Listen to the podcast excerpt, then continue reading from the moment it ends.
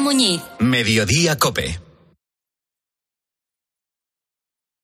Hola, soy Fernando Cayo, actor de televisión, cine y teatro. En mi profesión, el cabello y la imagen son muy importantes. Acudí al grupo Insparia porque quería hacerme un trasplante capilar en un sitio de confianza y estoy muy contento con los resultados. Confía en Insparia, los mayores expertos en salud capilar. Pide tu cita de valoración gratuita llamando al 900 o entra en insparia.es. Ya que quieres cambiar tu bañera a ducha antideslizante, aprovecha para reformar tu baño completo con duchamanía.es. Llama ahora 91 468 4907.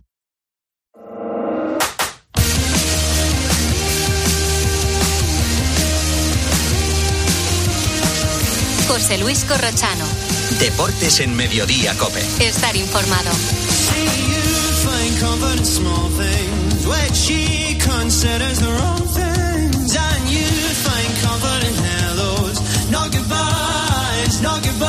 A partir de las tres y media para los muy cafeteros seguimos en el 106.3. Ahora el gran Pedro Martín, reto Pedrito. Hola Pedro, ¿qué tal? Buenas tardes. Buenas tardes a todos. En la búsqueda de un club italiano. Sí, porque seguimos con el duelo hispano-italiano de esta semana en la Copa Europa. Ayer cascó la Leti a ver qué pasó hoy con el Barça. Un equipo italiano en el que jugó, y jugó bastante, es decir, no estuvo un año y se fue, una de las grandes leyendas del fútbol italiano, y que dije ayer que ese equipo está entrenado ahora por un jugador que su época, o sea, por un entrenador que en su época de jugador eh, estuvo en el Liverpool de Benítez. Y la pista de hoy es que ese equipo, su indumentaria habitual, su uniforme, es idéntico al del Valencia, es decir, camiseta blanca, pantalón negro, medias negras. Camiseta blanca, pantalón negro, medias negras. Negras. O sea, que no es. Pero, mm, ¿has, dicho que no es no- ¿Has dicho que está en la Serie A o que no está en la No, Serie no. A? No, has he dicho nada, ¿no? No he dicho nada. No has dicho. Que, No he dicho nada, porque si lo digo va a ser muy fácil. es que iba a pillarte ya ahí con esa pregunta, pero no te pilla. Bueno, perfecto. Eh, Pedro, a las ocho y media, un Nápoles-Barcelona, ¿eh? Ahí estaremos. Está venga. muy bien, venga. Hasta luego, en el tiempo de juego, a partir de las ocho y media. Bueno, producto del partidazo, la conversación sobre la derrota del Atlético de Madrid. ¿Tú eres optimista, Gonzalo?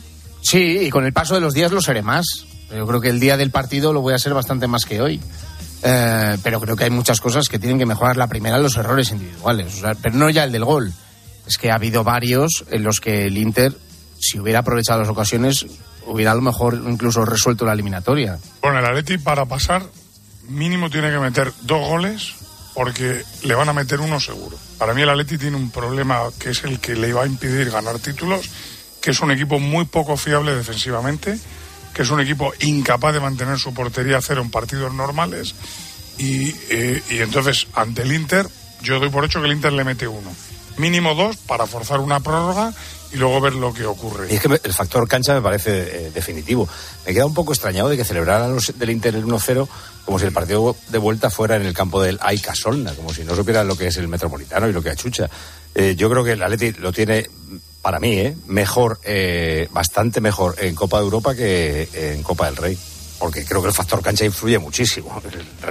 Remontar en Samamés lo veo muy difícil, posible pero muy difícil, y remontar en, en Madrid lo veo muy posible. Soy moderadamente optimista. Me imagino una prórroga, de hecho. Yo creo que vamos a tener un partido eh, igualado, pero del lado del Atlético de Madrid, igual que hoy hemos tenido un partido que la primera parte ha estado bastante parejo, bastante igualado y que luego se ha definido por parte del Inter, que ha rematado casi más del doble que el, que el Atlético de Madrid. Que el Atlético va a tener esa ventaja de, de jugar ante su público que hoy ha tenido el Inter y que va a tener que ser. Ahora seguimos hablando de este partido, pero antes una pregunta que tiene que ver con el Atlético de Madrid en arroba deportes Cope Asenjo. ¿Qué eliminatoria crees que va a pasar el Atleti? ¿La de Inter en la de la Champions con el Inter, la de la Copa con el Athletic, las dos o ninguna de las dos? Y de momento el 61% dice que el Atleti no pasa ninguna de las dos eliminatorias. Hay que llamar a Antonio Ruiz para que levante un poco el ánimo de los atléticos. Vamos al 106.3. Miguel, quiero alquilar mi casa sin ocuparme absolutamente de nada. ¿Qué me recomiendas? No lo dudes, llama a la agencia negociadora del alquiler, los inventores del tranquiler. Además, si hubiera algún impago, te seguirían pagando la renta hasta el desalojo del inquilino. Sí, sí, has escuchado bien. Hasta la misma marcha del inquilino, sin límites de tiempo ni carencias. Además, si necesitas dinero para amueblar o hacer pequeñas reformas en tu vivienda, te lo adelantan y luego te lo descuentan del importe de las rentas, sin intereses. Agencia negociadora del alquiler. El alquiler sin riesgos. 920 2011. 920 2011.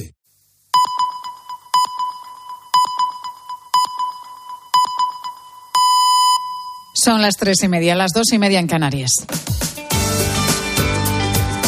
Pilar García Muñiz. Mediodía Cope. Estar informado.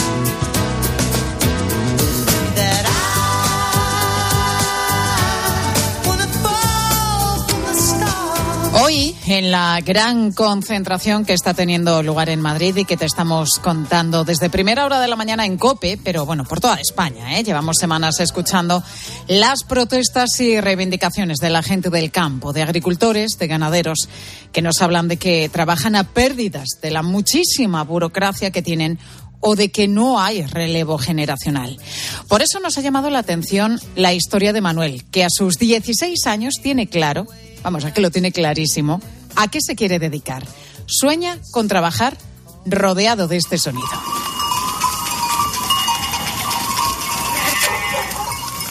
Ahora mismo Manuel Valle es el pastor más joven de los lagos de Covadonga, en Asturias, y quiere seguir el oficio familiar, cuidar de sus ovejas, de sus cabras, de las vacas. Así lo contaba en la linterna de Copé. Mira, muchas veces discutimos en casa yo después de me cuenta que tienen razón, pero discutimos, porque siempre desde pequeño yo dije que, que iba a ser ganadero, que yo que lo que quería eran los animales.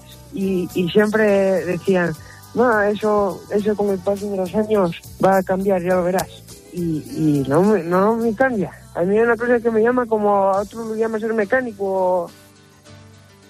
Creció rodeado de animales, naturaleza y mucho trabajo, mientras todos los niños de su curso iban a jugar al fútbol después de clase, él se iba a trabajar con su padre y con sus abuelos al campo. Lo hacía voluntariamente, le gustaba.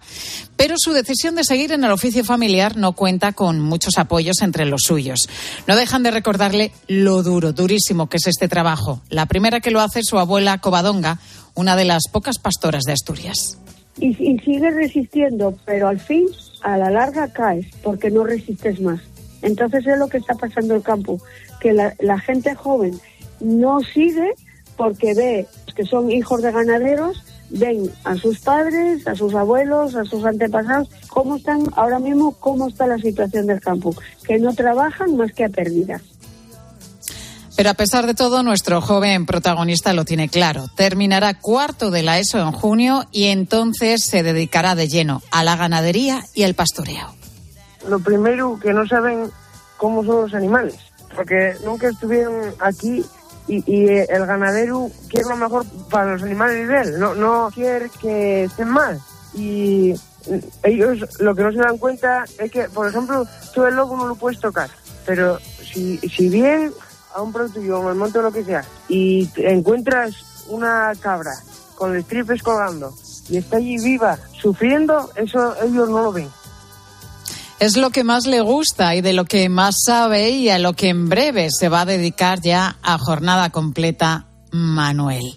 Y de allí, de los lagos de Covadonga, nos vamos a ir a continuación hasta Albacete para conocer precisamente a otros Manueles, a personas que, que, como este joven, quieren ser también pastores. Son los 50 alumnos que ahora mismo están en el curso de la Escuela de Pastores que se está celebrando allí, como te digo, en la provincia de en Albacete. Un curso de cinco días en el que van a conocer el trabajo de un pastor con clases teóricas, prácticas y el último día. El viernes van a una explotación ganadera para que vean con sus propios ojos lo que se van a encontrar luego. Cuando acaban el curso, entran en una bolsa de trabajo y tienen posibilidades, además, muchas, de colocarse porque como pasa allí en Albacete y en otros puntos de nuestro país, como estamos escuchando también estos días, faltan también pastores. Pedro Luna es uno de los monitores de esta escuela de pastores. Pedro, ¿cómo estás? Muy buenas tardes. Hola, buenas tardes. ¿Cómo marcha, Pedro, este curso? Creo que con lleno total, ¿no? Que hay interés por ser pastor. Pues sí, hay una afluencia de, bueno, sobre 40 personas. Es una, una cosa que nos ha sorprendido. La verdad es que estamos muy contentos. No es el primer año que hacéis este curso, eh, Pedro. No, no, no. Esto, vamos a ver, estos cursos se ya llevan celebrando pues eh, casi un casi dos años y bueno pues se van celebrando en distintas en distintas ciudades y en distintas localizaciones de la región en función de la demanda que hay de, de personas que necesitan mano de obra para las explotaciones y donde vemos que, que hay un perfil adecuado para trabajar en, en este tipo de oficio.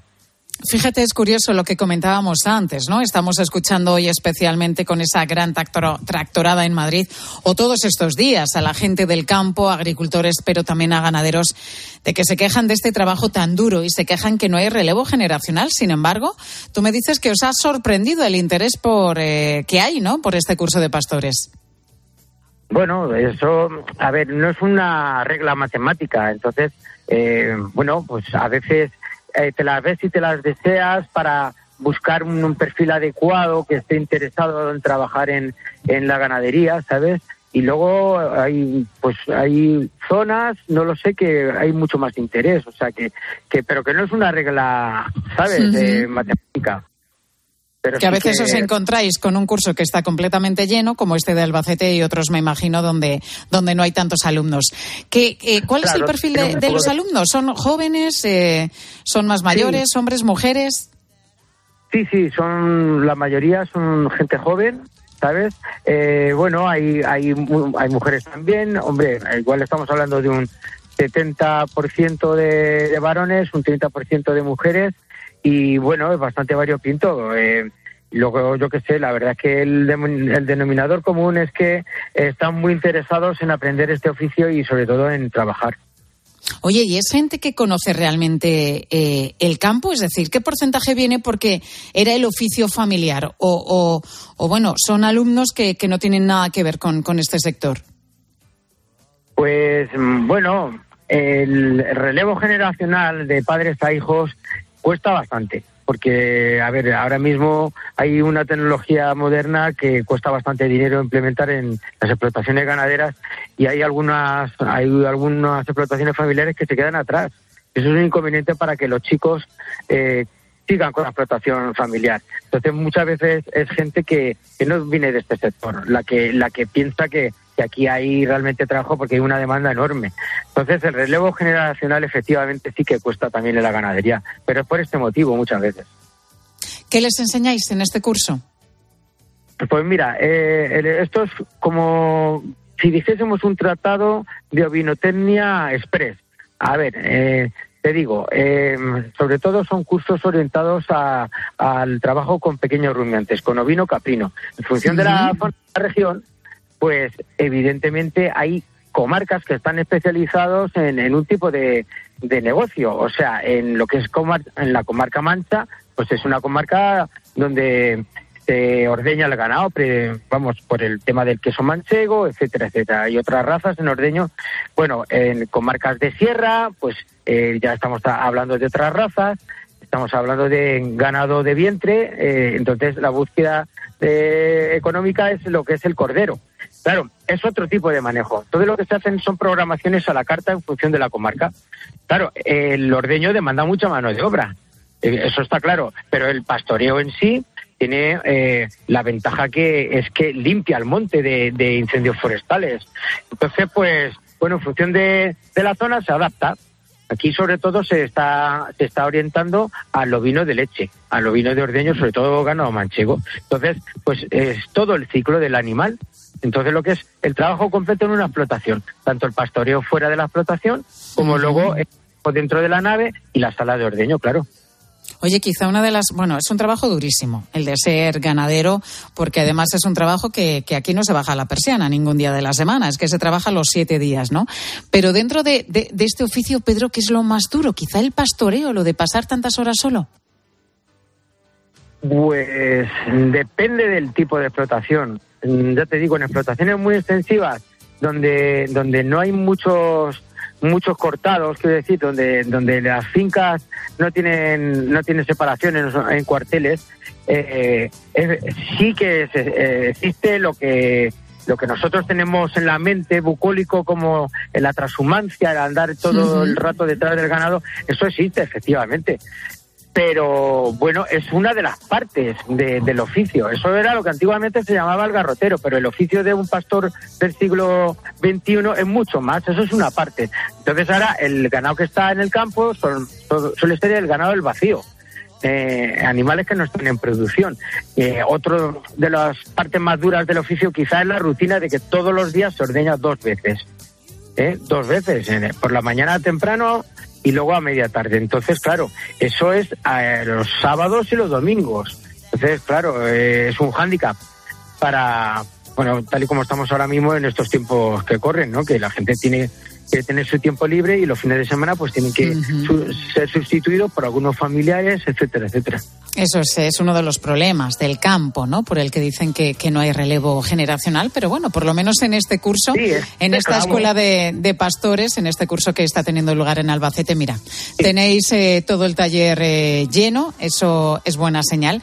Por lo menos quiere decir que allí en esa zona, en esa provincia, hay interés en el campo, que, que es algo necesario. Pedro Luna, monitor de esta escuela de pastores de Castilla-La Mancha. Gracias, Pedro, por estar con nosotros. Vale, a vosotros, venga, chao, Chao, chao. chao, hasta luego. Pilar García Muñiz. Mediodía Cope. Estar informado.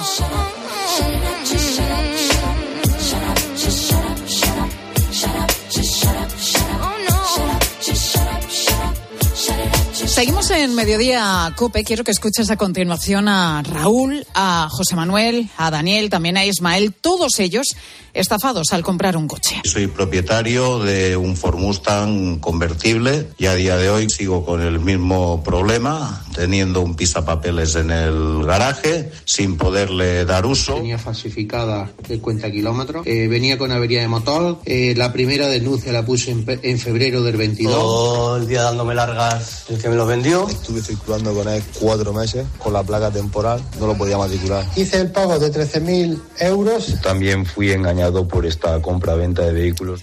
Raúl, José Manuel, Daniel, Ismael y así hasta 170 estafados por toda España por un importador de coches de Estados Unidos. Al principio la verdad que todo pintaba bastante bien, bastante bonito. Buen precio, pocos kilómetros además, buen estado y facilidades para traer los coches, modelos que en algunos casos no se podían encontrar aquí en nuestro país. Y con los papeles en regla, o al menos eso es lo que parecía, porque cuando el coche llegaba aquí a España, se encontraban con que no podían circular con él. Así todos esos coches están aparcados, vamos, que los tienen ahora mismo de adorno, sin poder utilizarlos, por fiarse de un vendedor de humo. Jesús Gutiérrez, muy buenas tardes. Hola, buenas tardes, Pilar. Jesús, creo que tú tienes un Nissan eh, Pathfinder, creo que se llama, ¿no? El modelo. Así es. sí, así Y lo es. tienes parado desde hace un año y medio porque no lo has podido ni matricular. No, eh, nosotros, todos los afectados, eh, hemos pagado por un coche con matrícula definitiva en España y a nuestro nombre.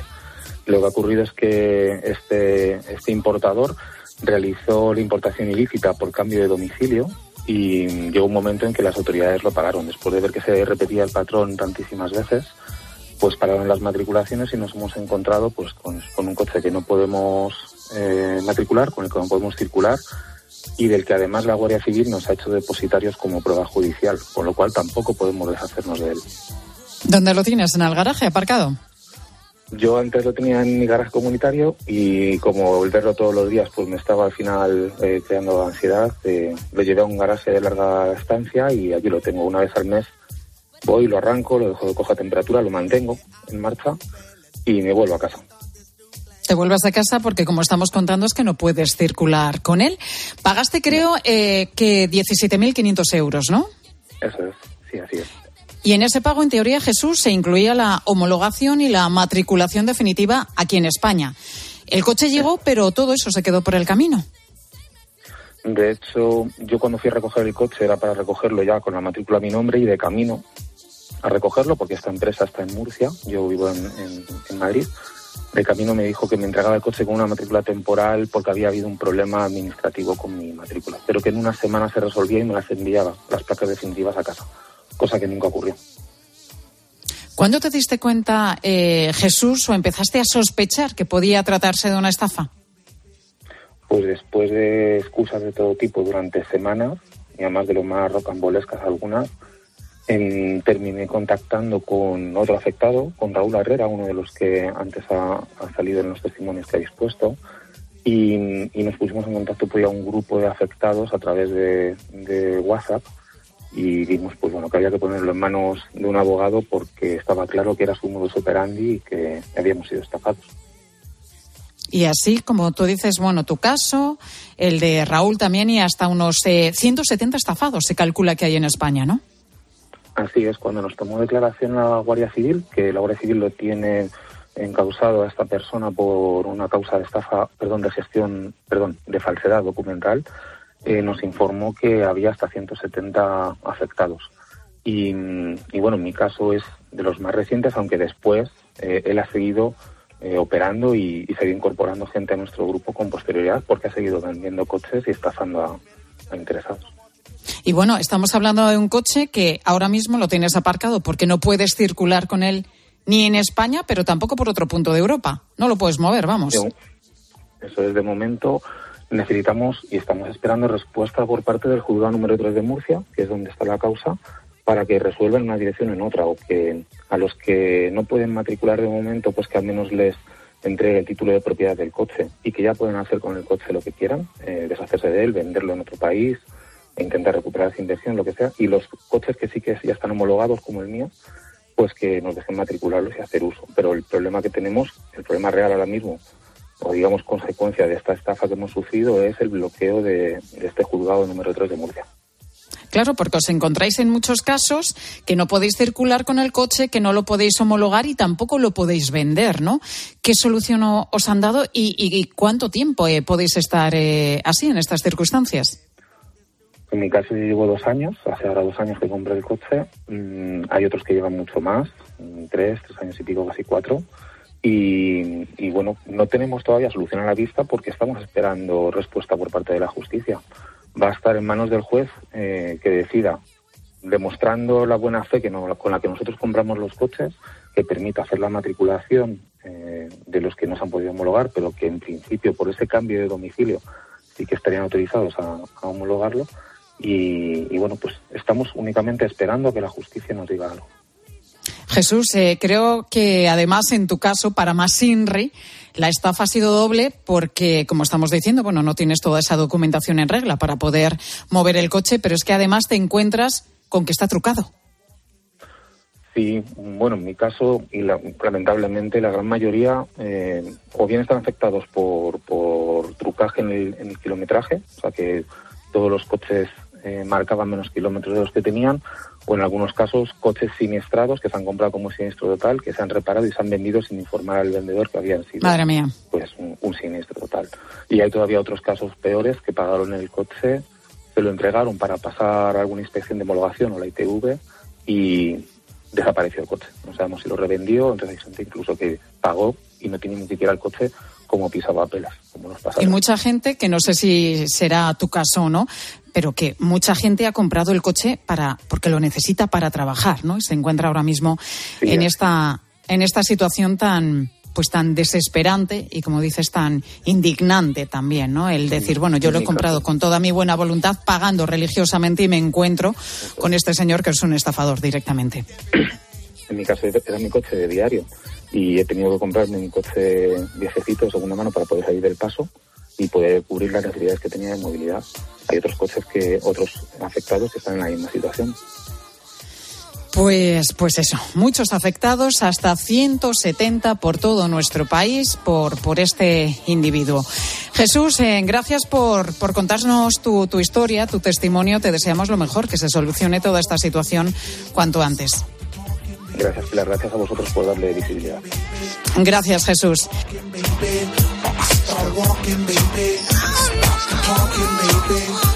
Vaya situación, ¿eh? Pues detrás de esta estafa se encuentra un ciudadano italiano que utiliza dos empresas para importar y vender los coches. No era la primera vez, además, que lo hacía. Ya había sido condenado por un engaño similar hace unos años. Pero nos preguntamos, claro, después de conocer este caso, ¿qué tenemos que saber para que no nos engañen en el mercado de importación, sobre todo con coches procedentes de Estados Unidos? Le hemos preguntado a Juan Carlos Molina, propietario de la empresa USA Auto Import, que lleva 30 años importando coches americanos. Lo primero, lógicamente, es sospechar si el precio es barato y luego diferenciar entre coches clásicos y el resto. Principalmente tiene que tener claro lo que él quiere. Si es un clásico, pues saber que tiene que tener más de 30 años para que pueda entrar como vehículo clásico porque si no, no se podría matricular. Luego, si quiere un vehículo usado, que sea un vehículo posterior al 2015, para que cumpla la normativa europea de, de Euro 6. Es importante también pedir, lógicamente, el número de bastidor y el Carfax americano. Esto es como el historial médico del coche. Ahí se refleja si ha tenido o no accidentes, la gravedad y hasta el dinero que han costado las reparaciones. ¿Qué hay que hacer para saber que este vehículo no ha tenido un accidente en otro estado y ha sido dado como siniestro? Hay que pedir un Carfax.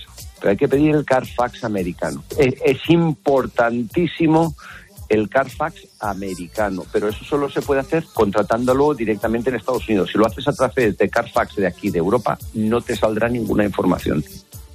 Pues todas estas cosas hay que tenerlas en cuenta si queremos traernos un coche de importación, si queremos comprar un coche en Estados Unidos y evitar pues lo que les ha pasado a todas estas personas. 170 afectados, se calcula, podría haber más, ¿eh? pero se calcula que hay en este momento en nuestro país por esta estafa, esta estafa de los coches importados de allí, de Estados Unidos.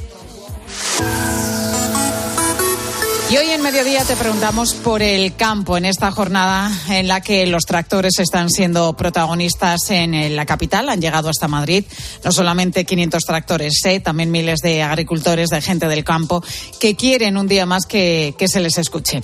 ¿Vives de la agricultura o alguien de tu familia en algún momento lo ha hecho? ¿Has trabajado alguna vez en el campo o conoces cómo se trabaja? ¿Y qué nos han dicho los oyentes? Ángel Correas, buenas tardes. ¿Qué tal, Pilar? Muy buenas tardes. Mira, Robert no trabaja actualmente en el campo se dedica a otras cosas, pero recuerda que su tío sí y que además tuvo la oportunidad de aprender muchas cosas de él. De jovencito, a los 15 años, tuve mi primer trabajo en el campo con mi tío, que le estuve ayudando a hacer bastantes tareas de, de los animales y de, y de cultivar y así. Y tengo que decir que es un trabajo súper duro, súper físico y que básicamente me, me, me motivó para buscar trabajo que no estuviera en el campo porque vi lo, lo duro que fue, que lo, lo, lo, duro que es aquello y que te puede costar mucho salir adelante. Uh -huh.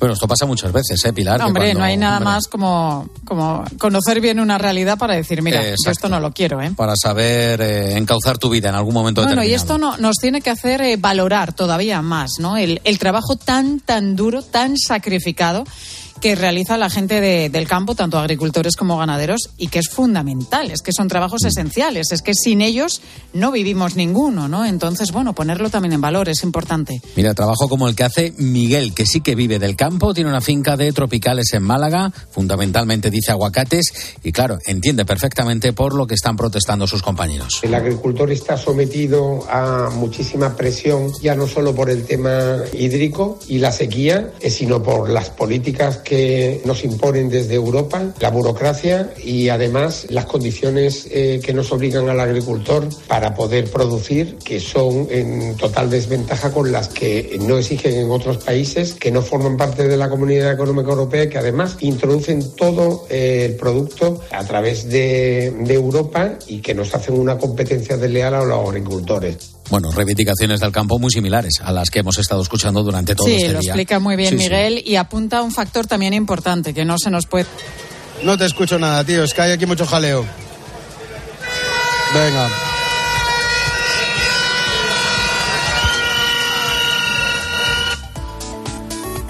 No sé si andas por ahí, Pilar. Se nos ha colado un momento, pues, la, la protesta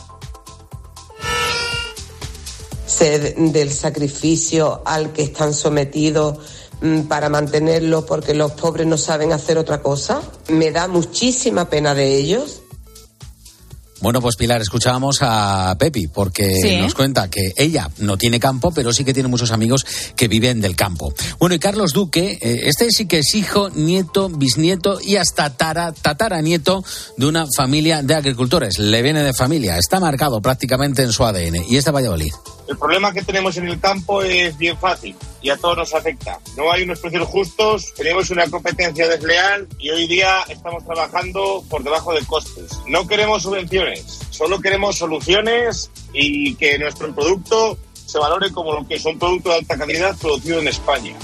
Pues mira, de un agricultor de familia vamos a decir, ¿Sí? a Inma, que ella sí tiene un huertecito en casa y allí planta de todo. Y tengo tomate, pimientos, cebollas, patatas, batata, de todo. Luego tengo fruta y, y, verdura muy variada, mango, aguacate y sí, la verdad que me compensa y merece la pena.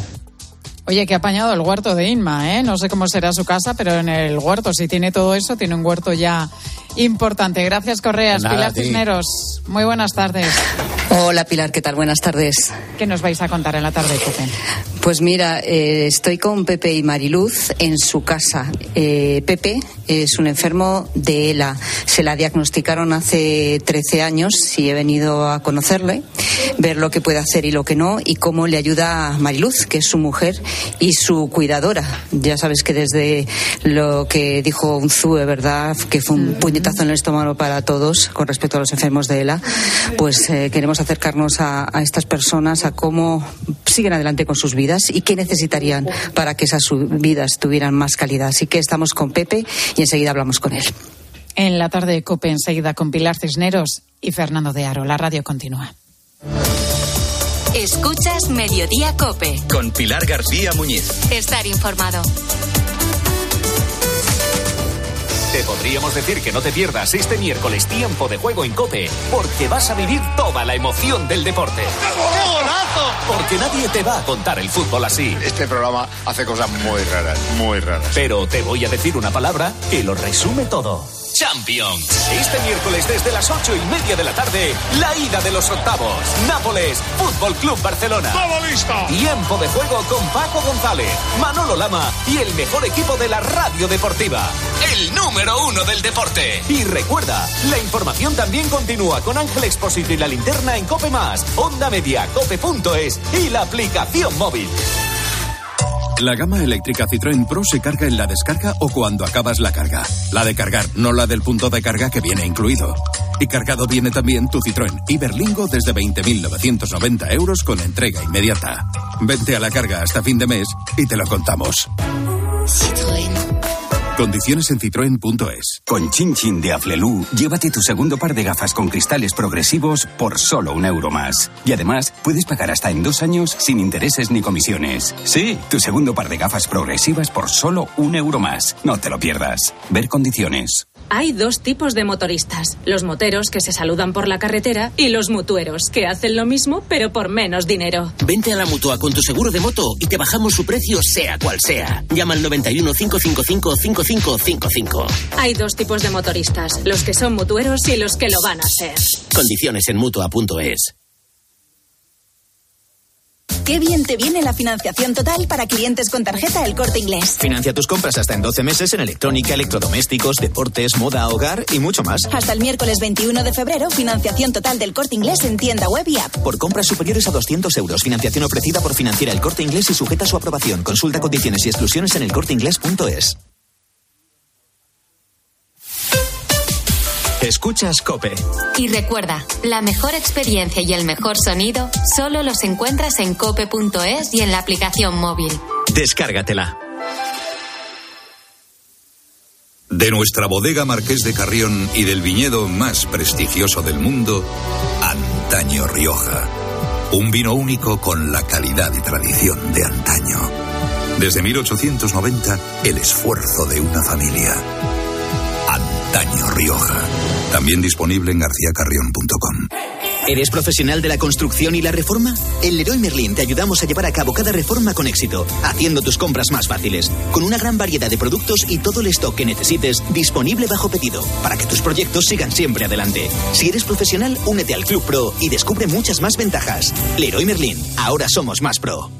Con Chin Chin de Aflelu, llévate tu segundo par de gafas con cristales progresivos por solo un euro más. Y además, puedes pagar hasta en dos años sin intereses ni comisiones. Sí, tu segundo par de gafas progresivas por solo un euro más. No te lo pierdas. Ver condiciones. ¿Y tú? ¿Por qué necesitas fluchos? Porque es tiempo de pensar en lo que te gusta, en la moda que te hace sentir vivo, chic, casual, sport. Nueva colección de otoño-invierno de fluchos. La nueva moda que viene y la tecnología más avanzada en comodidad unida en tus zapatos. ¿Y tú por qué necesitas fluchos? Fluchos, comodidad absoluta.